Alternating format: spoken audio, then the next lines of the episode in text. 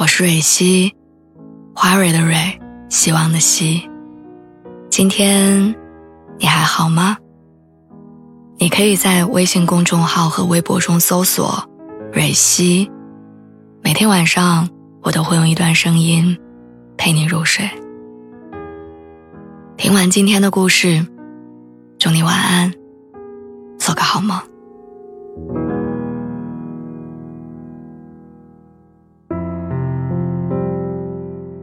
恍然发现，时间已经正式走进二零二三，还没有正式问一句：“你的二零二二过得还好吗？”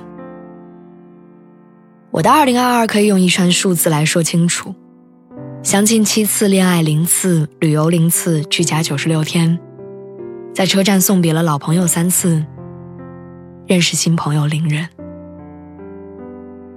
我拿着这样一份成绩单。没有信心能够踏进二零二三，我害怕明年又是一轮的重蹈覆辙。前段时间我在网上看到了一个视频，视频里一个卖锅的带货主播，虽然直播间一共没有几个人，但他一分钟都不敢懈怠，一直举着锅一遍又一遍地介绍着。后来直播间里有一个人问说：“你一直举着锅不累吗？”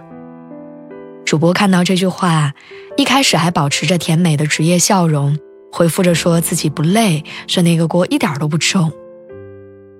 但说着说着，他突然绷不住了，声音哽咽，眼眶通红。为了不影响工作，他立马用锅挡住了自己的脸，努力让自己的声音保持甜美，然后继续介绍着锅的功能。可是从他颤抖的声音。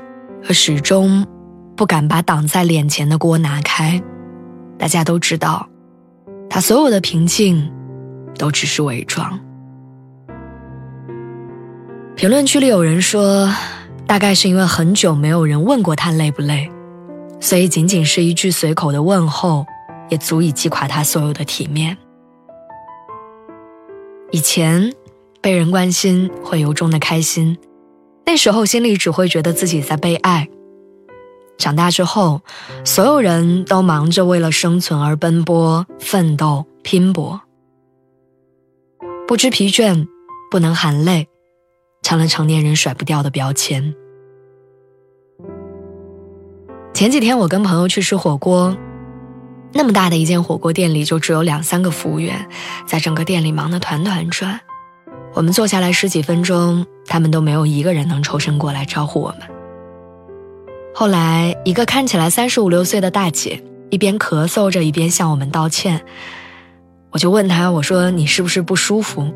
她说：“她前几天阳了，但现在已经转阴了，只是咳嗽还没好。”她一再向我们保证说：“说她确实已经转阴了，让我们不要害怕她。”朋友问。说你既然生病了，为什么不在家里多休息几天？他说自己不累，说老板为了节省开支，遣散了店里的大半员工，人手不够，而且就算人手够，他也不想请假，因为老家还有两个要上小学的孩子，还有年迈的母亲。请回答一九八八里有句话说：大人们只是在忍，只是在忙着大人们的事情。只是在用故作坚强来承担着年龄的重担，怎么会有人不累呢？九九六零零七挑战着身体的极限，复杂的职场社交关系挑战着心理的极限，房贷、车贷、孩子和父母的生活费挑战着我们脆弱的底线。生活好像每时每刻都在消耗我们。生活要继续，房租要付，车贷要还，信用卡里的欠款，医院里的收费单，没有一样会同情你的遭遇，没有一件事儿能等你停下来喘口气再说。国外有一个叫做“给我希望”的网站，上面记录了许多人得救的瞬间。其中有一个故事说，学校举行活动，要每一个人说出一个自己最敬佩的人。有人说，他最敬佩班上一个安静的女孩，很欣赏她的温柔。所有人都在起哄，但那个女孩却哭了。很久以后才知道，就是在那天，那个女孩决定不自杀了。分享这个小故事是想告诉所有正在生活的泥潭里挣扎着生存的人，也许生活的真相，就是在玻璃碴里找糖吃。糟糕的二零二二年已经过去了，而刚开始的二零二三，它还是一张白纸。那就让我们从现在开始，卯了劲儿的去寻找二零二三里的糖果吧。希望明年的这个时候，我们能感慨说，这一年的遗憾很少，幸福变多了。